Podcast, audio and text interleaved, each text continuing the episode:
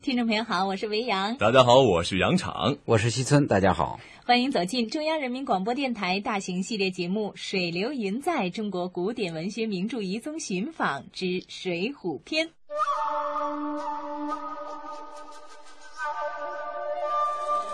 因为东昌府的守将名字叫张清，人送外号梅雨剑，会打飞石，有管他叫梅雨剑，也有管他叫墨雨剑，就是没有凋零的剑，是什么呢？是石头。卢俊义是连攻十天不下，心里边非常着急呀、宋江那边打完了之后，带着队伍就到这儿了，帮着卢俊义攻打，出兵一战，让张清的飞石连败梁山十五员战将。这段啊说的是打东昌府，《哎，水浒传》第七十回，梅雨剑飞石打英雄，宋公明气量擒壮士。好，那上回呢，咱们是说到了打东平府啊。对呀哎呀，这个打东平府和打东昌府是梁山排座次之前最后的两次战役。嗯，这东平府是真不好打呀。哎，这东昌府啊一样不好打呢。你看东昌府的守将梅雨剑张清连升了水泊梁山十五员大将了，也真让人着急。嗨，跟这儿着什么急呀、张清虽然厉害，但是呢，敌不过吴用的计策。你看，智多星吴用自然有办法擒到张清的。嗯，那倒是。呃，不知道你们俩注意到没有啊？嗯打东昌府啊，最后发挥作用的是水军。哎哎，很多人都在这里发挥了作用。你像这个浪里白条张顺呐、还有混江龙李俊，哎，啊团伙张衡，呃，这个三阮嗯三更不阮用说了，打鱼出身，啊是是是这后来也都是水晶头领嘛。嗯，看来啊，这东昌府当年的水面儿可不小。啊，岂止当年啊，现在也是。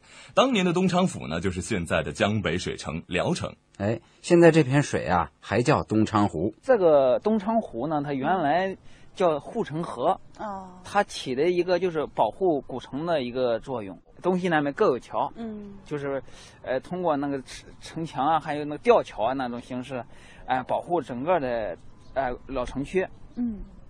不过说实话，这个护城河可实在是太宽了。它这个河水呢，主要是黄河水哦，可以把引黄河水引进来。引进来，嗯，就是含有河咱的聊城不是运河嘛，京杭运河经过聊城。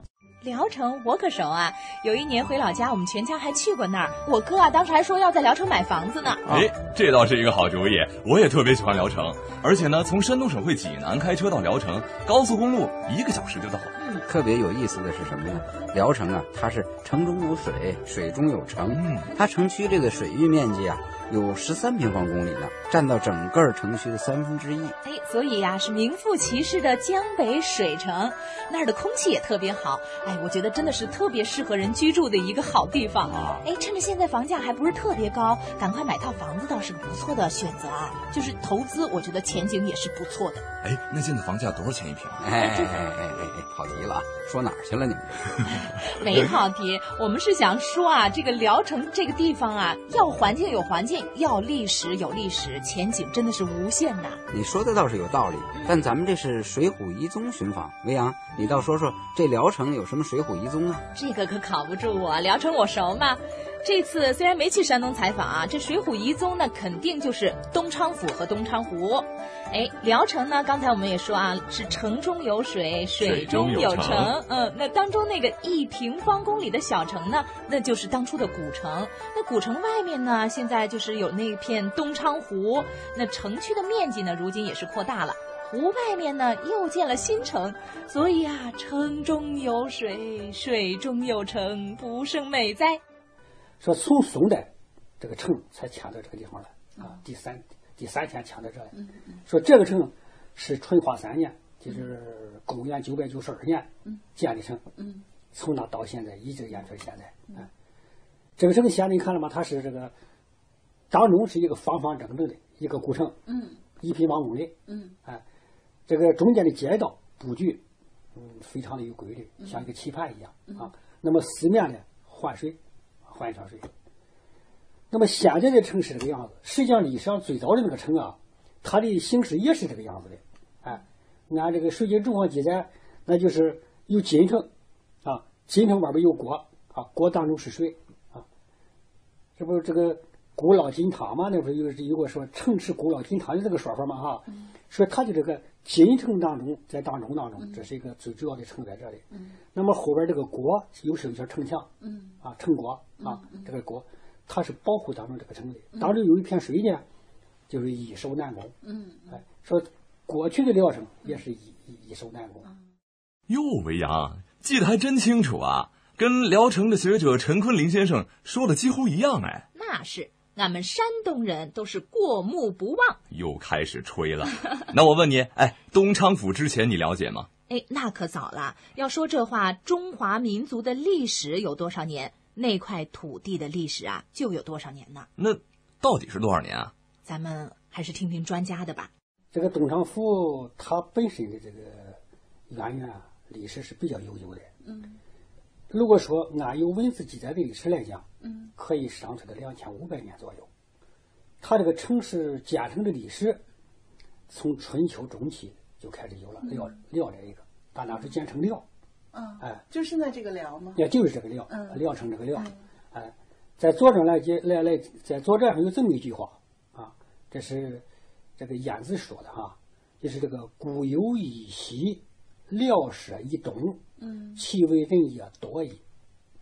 那么这句话的意思是什么？说齐国的这个这个边疆啊，这个如果它的东边的一部分，这个比较有名的地方是古有这两条河流，嗯那么西边呢是以辽和舍两个城为界，那么辽舍以东嗯这一块中间住的人非常稠密，嗯哎，经济非常繁华，嗯这是有文字界的历史。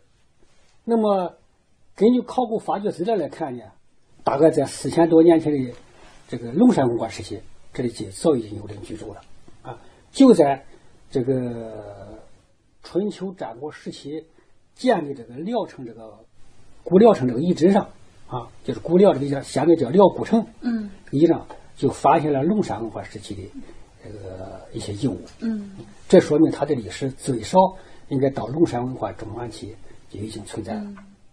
哎，从这个刚才的专家介绍来看呢，聊城这块土地啊，至少它这个历史有四千多年了，因为有龙山文化嘛。嗯当然，到了这个《左传》里头，它更有了明确的文字记载了，说这个齐国东边的边界呀、是辽和社这两个小城，其中这个辽呢，就就是是现在的聊聊城。哎，啊，这么说来，聊城的历史还真是悠久啊。嗯，哎，不对，魏阳，咱俩到底谁去采访的呀？怎么你对聊城比我还熟啊？ 哎，要说是你和西村头领哥哥还有张希一起去采访的，不过要说到对聊城的感情，那还得说我的感情比较深。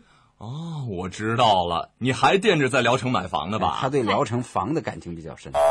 话不能这么说啊！我喜欢聊城，我觉得聊城是不容人不爱呀、因为它又有水，特别漂亮，而且聊城又有文化又有历史的。你们知不知道啊？在聊城的历史上啊，曾经是有过一个非常繁荣的时期呢 这。这我当然知道嗯了，聊城是大运河一个非常重要的枢纽。对啊历史上呢是漕运的重镇，因而也就会形成非常丰厚的文化积淀。那么实际上，聊城这个地方啊，就是京都铁路通车之后，这个近百年落后下来的。嗯在明清这个元明清这个时代，特别明清时代啊，聊城的经济相当发达，啊它的这个发达程度超过当时的济南。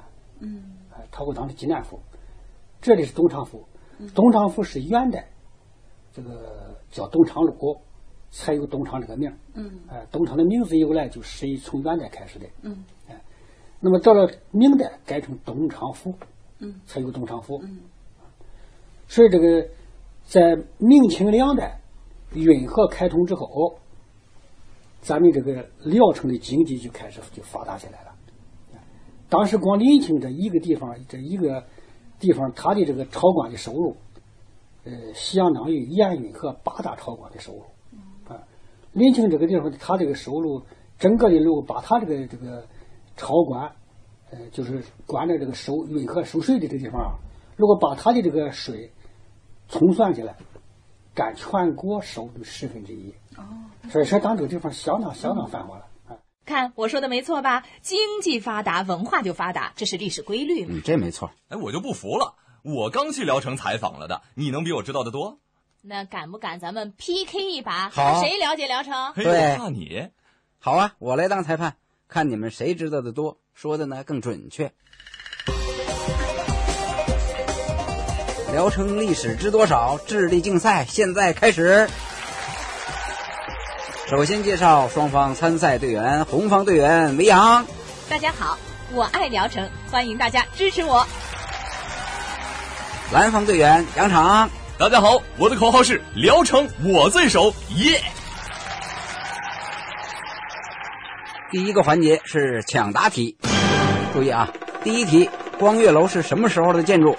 光月楼，明代的建筑。啊，是明洪武年间的建筑。至于你们谁说的对呢？我们来听听场外专家的意见。光岳楼，这是明代的建筑，是明代洪武七年建成的。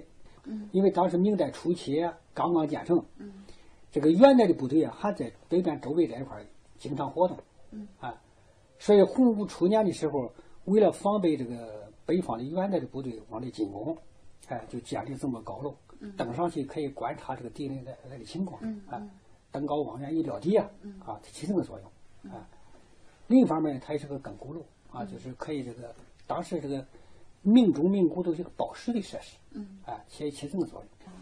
为什么叫光月楼呢？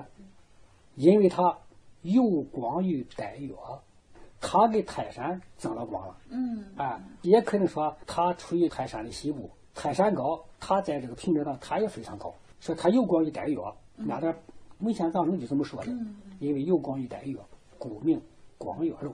嘿嘿，还是我的答案准确吧？应该给我加分。哎，我说的也没错，而且我先按抢答器的，我先说的，应该给我加哎分。不要吵了，不要吵了，都答对了，各加十分吧，怎么样？